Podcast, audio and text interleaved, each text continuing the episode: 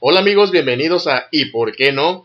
Hoy hablaremos sobre las novelas cortas que me publicó un periódico local aquí en Mazatlán. Bienvenidos.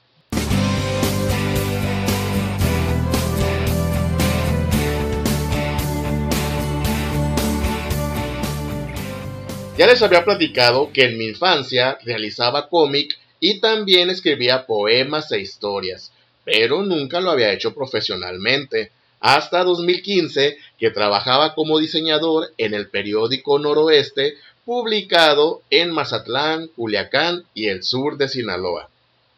Este periódico tenía un hermano pequeño llamado Primera Hora de Sinaloa, que prácticamente manejaba las notas de temática policíaca, aunque también publicaba notas de deportes y espectáculos. Además, tenía secciones amigables como para balancear un poco las notas tan fuertes que manejaba. Y del lenguaje ni hablamos. Utilizaba palabras comunes, sencillas y a veces hasta cómicas para titular las notas. Digamos que este diario se realizaba para gente que no podía costear el otro y que tal vez no pertenecía a las altas esferas de la sociedad mazatleca. Este periódico también contenía una sección en donde se publicaban de lunes a viernes novelas cortas, seriadas, con temáticas policíacas, sexosas, de delincuencia, prostitución, cárcel, de los barrios bajos y por supuesto un lenguaje fácil de entender.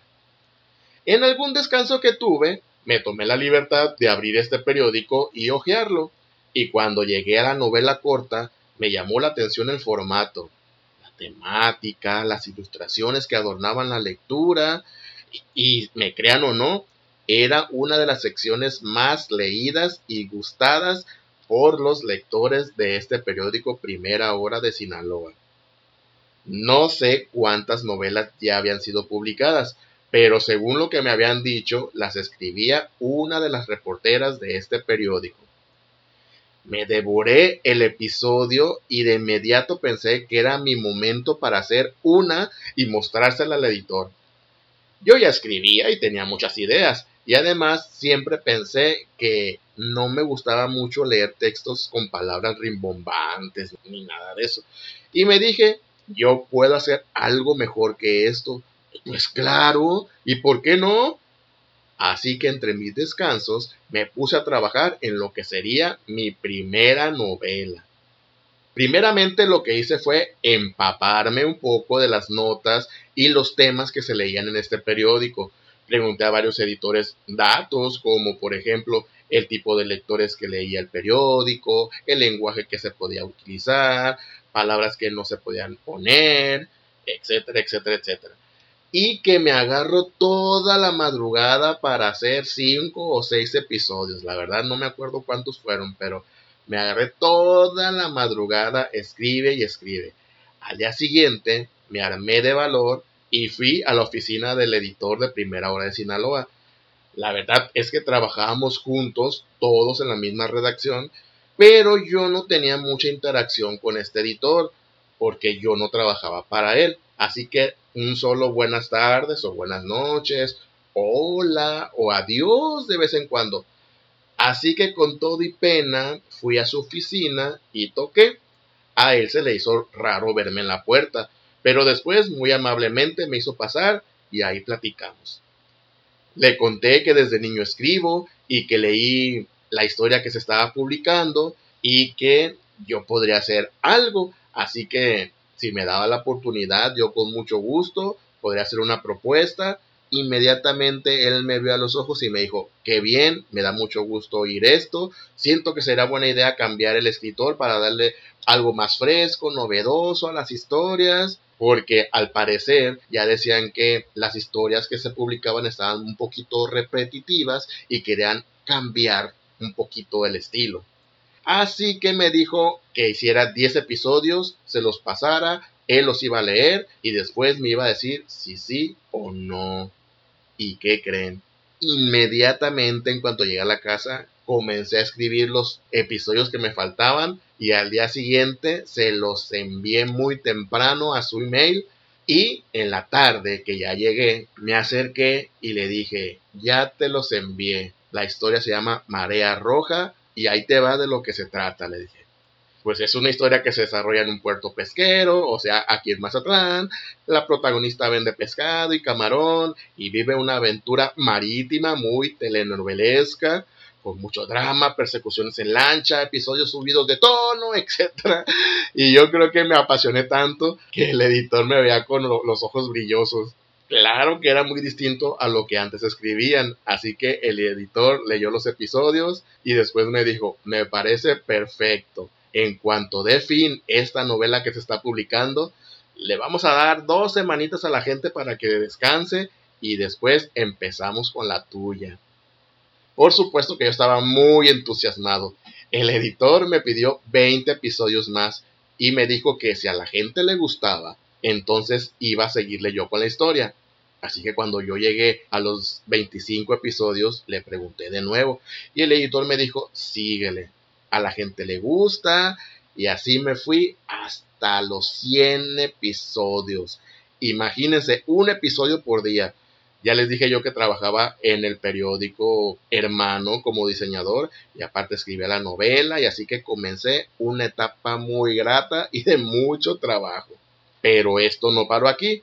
Después de los 100 episodios de María Roja, siguieron Bajo Sospecha, Área de Caballeros, Entrelazadas, Caravana, Club de Ladies que se dividió en dos temporadas y Cuenta Regresiva.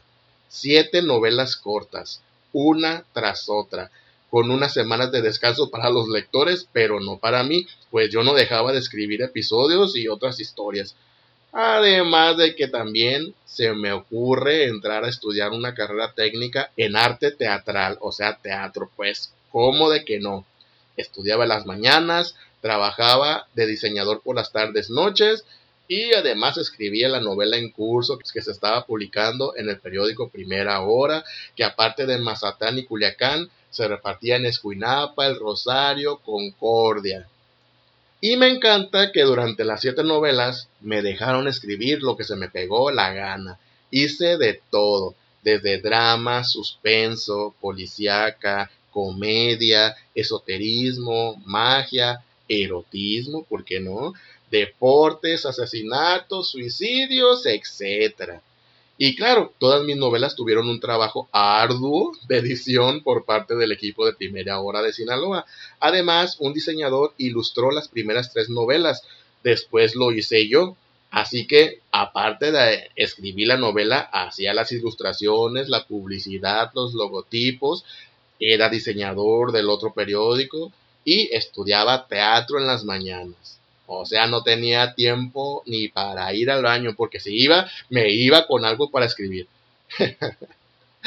Así o más pasión. La verdad es que estoy bien agradecido con todo el equipo de Primera Hora de Sinaloa y en especial con el editor Eduardo Leal por confiar en mi trabajo y por pedirme más y por apasionarse igual que yo con las locuras que se me ocurrían. Desgraciadamente el periódico ya no existe y de hecho quedó pendiente una historia más que ya estaba escribiendo llamada Rosita la Sabrosita, que era una heroína encubierta. Por las mañanas era una mujer común y por las noches prostituta que luchaba por la justicia. Solo que para este tiempo, ya en el 2017, yo ya no trabajaba en esta empresa, solamente estudiaba y además que la empresa decidió desaparecer este periódico. ¿Por qué razón? No lo sé, aunque era el periódico que más vendía de los dos, pero pues desapareció y pues adiós a mis novelas. Aún así, mis siete novelas cortas están disponibles para todos ustedes en las plataformas de Google Play Libros y en amazon.com.mx, listas para descargar y hacer felices a sus corazones. Y bien amigos, hoy aprendimos a que necesitamos, nos urge quitarnos las penas, acercarnos a las personas correctas y ofrecer y proponer nuestros talentos para que nuestros sueños se hagan realidad.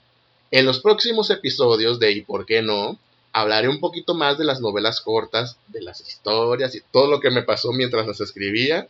Por lo tanto, les agradezco escucharme y les recuerdo que me encuentran en Facebook, Twitter e Instagram como John Chesqueando Además, mi canal de YouTube y por qué no, Chesco Blandela, suscríbanse, denle like y claro que sí, nos vemos muy pronto. Y si yo pude, ustedes, ¿por qué no?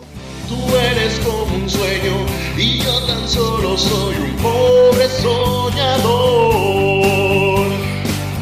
Tú eres como un sueño y de ese sueño nunca quiero